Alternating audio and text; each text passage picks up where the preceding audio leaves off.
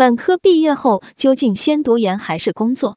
先来看看研究生的学习是怎样的。庄主刘乐，工作与考研如何选择？一、利弊分析。首先是第一部分，关于考研和工作的选择。我个人其实是保研生，但身边也有不少同学考研奋战。这里是基于我的看法和身边同学的建议，收集了几点利弊分析。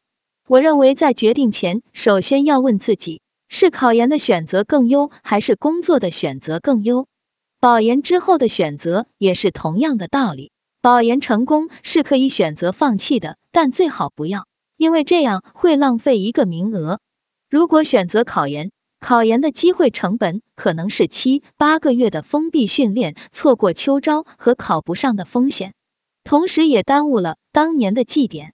身体压力和精神压力并行，先考虑清楚这些能否能承受得住，再进行下一步。如果选择工作的话，假设你已经有了一个企业的 offer 和一个读研的 offer。先不管工作待遇和学校的背景，你会凭着直觉选择或者舍弃哪一个？工作和考研两者都很难量化，所以我认为可以从自己兴趣出发。如果你找到的是自己心仪的工作，且公司发展环境好，同时没有与之媲美的研究生工作室环境，那无疑是选择工作带来的收获更多。相反，若是这些工作也能带给你成长，同时拿一份文凭，事半功倍也很不错。提升学历所带来的真正价值，是否能帮助到你未来职业规划？你的工作是更需要经验，还是更需要学历知识？例如工科类、计算机等这些学科的工作，一般是靠经验和阅历以及实践的。三年读研能不能换取三年工作经验呢？而据我所知，金融、经济一类往往更看重学历。有高等学历的人在找实习和工作的时候会更加顺畅，平台相对也高些。有云友提问我关于服装行业读研对未来就业的意义，其实本质就是不同行业要区别对待。先判断你的行业在国内处在什么阶段，还有没有巨大的市场增量，对人才的需求有没有增长，再看看这个行业的技术是否已经趋近成熟，迭代速度有多快。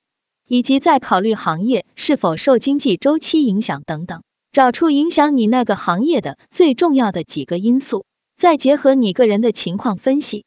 我目前刚刚研一，对服装行业发展方向的把握还认识的不够清晰到位。拿我个人举例，我未来并不是十分想做一名企业设计师，我更感兴趣的是品牌企划类，尤其是对可持续时尚比较感兴趣。刚好学校有与商业密切接轨的工作室，也很有幸进入里面学习。我认为进入工作室的好处在于未来不至于和行业发展太脱节，同时也能锻炼自己的实践能力。其实利弊分析中还有很多值得考虑的点，例如经济问题。在这之前，还要清楚了解自己所在的专业研究生与本科生收入情况。以及你的父母或自己是否有经济能力支持你未来三年研究生的开销？遇到比较大方的导师会发项目补贴，国家会给研究生每个月六百，博士一千七百的补贴，全国统一的。其次也有每年奖学金设置，根据科研成果和绩点来排名，按比例分配。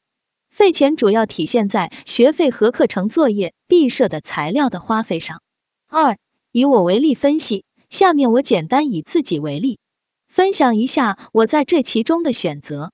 大家知道，服装设计历来还是国外教育更优，当然国内头部院校也是不错的。我自己曾经有考虑过出国，但由于经济原因放弃。在正式进入本科学习后，并没有强烈的读研欲望。但是我认为一定要有高绩点的欲望，有了绩点，其实是多一份选择。无论是出国还是校内考研保研，保持高绩点都能为你个人风采魅力加分。而绩点就是 GPA，大学打分制度，有些四点零分制，有些五点零分制，一般三点五以上或者四点五以上，基本可以拥有保研资格。也根据年级成绩排名和录取比例来看，我最后选择读研，一方面是自己有了保研资格。其次有自己心仪的研究生和研究方向，便决定留了下来。每年保研考试在九月份就全部结束，那时候大部分秋招还没开始，所以慎重选择是否保研。凡事都有两面，对我来说我是不后悔的，因为当时准备毕业的时候，确实觉得自己竞争力还不够，对薪资也不太满意，思想也还不成熟。研究生阶段学习与本科的区别：一、课程设置与内容。以下内容是结合自己学习环境和经验所得，不一定适用于所有学校。我所就读的学校专业本科是四年制，研究生三年制，最快两年半达标可以毕业。本科学习就像在做选择题，有选项，有提示，完成一题便开始下一题，题目之间没有过多的衍生。而研究生学习更像是解答题，需要自己发现问题、分析问题并解决问题。课程设置方面，本科前三年较为均配，每年课程总数量可能多一两门；硕士主要集中第一年，而我是第一年的第一学期要把全部课程上完，之后便没有课程了。第二年主要是科研，第三年准备毕设和就业，所以课程设置非常密集。需要练就多任务协作能力，规划好时间管理，因为会三四门作业同时进行，而且基本上都是周期性长的大作业。研究生的学习在内容上和本科区别在于，研究生课程与各个科室老师的项目挂钩，注重实际问题解决的能力，而本科注重基础知识技能的训练。当然，近几年很多学校开展校企合作。我大三开始也已经有了，现在有的学校可能更早，但就我自己感受来说，校企合作真的比埋头学习来的强，更实用。因为学校有不同专业、不同方向，有偏学术理论的、技术类的，也有商业类的，但大方向离不开行业。因此，在研究生阶段的学习会根据不同方向来设定。例如，有的科室导师做传统服饰研究。那我们作业就是寻找相关资料、整理以及绘图。有的科室做品牌与设计，就是我所在的科室，主要是为企业做设计、做品牌孵化等等。还有的是产品落地项目，例如为少数民族提供贴合他们文化和生活方式的产品。这样跨科室课程的设置有好处，就是可以体验不同的课题，拓宽思考。这点其实我们学校比其他设计学科做得更好，他们直接是跨学科设置课题，不同设计专业的人组成一个小团队，集思广益，各自发挥长处。像国外顶尖服装院校会直接与大牌合作，所以读研如果选对了方向，确实能提供一段宝贵的时间，让你理清真正合适自己的职业道路。二、专业能力与实战能力。研究生状态更处于工作和学习之间，根据研究室方向，可能偏工作，也可能偏学术，但总体更强调实战能力。专业能力是本科期间就要打好基础的，进入研究生则需要根据实际情况，将你的专业能力发挥到实践中。简单来说，研究生是对你本科生成果的一种量化。细想，与此同时，和你同届的同学在公司打拼，都在与 KPI 和 DDL 做斗争。换言之，进入公司也更能尽早锻炼社交能力。毕竟校内依旧是象牙塔。研究生如何选择研究课题与导师，以及如何找工作？一、课题与导师选择。对于课题和导师的选择，我的建议是以兴趣为导向，找自己擅长的领域。结合本科学习与实践经验等，去评估评估自己的优劣势，然后寻找同方向的导师或研究室。有句话亘古不变，选择比努力重要。在本科学习过程中，就要开始有意识的去选择自己感兴趣的课题，同时对自己擅长的要深入学习，有计划的完成课业任务和校外实践。课题可以自己选择，导师双向选择。考研的话，不妨考前先和导师打一声招呼，考后也保持联系。建议有计划读研的同学可以准备读研计划书，遇到心仪的导师，提前准备好，有计划的学生总是深得老师信任的。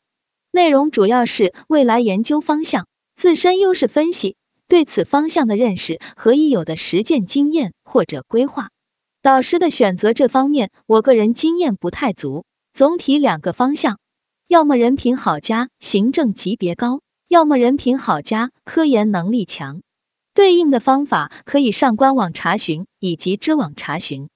如果人品好加行政级别高的，那对于你未来就业是比较有帮助的。如果人品好加科研能力强，可以考虑读他的博士。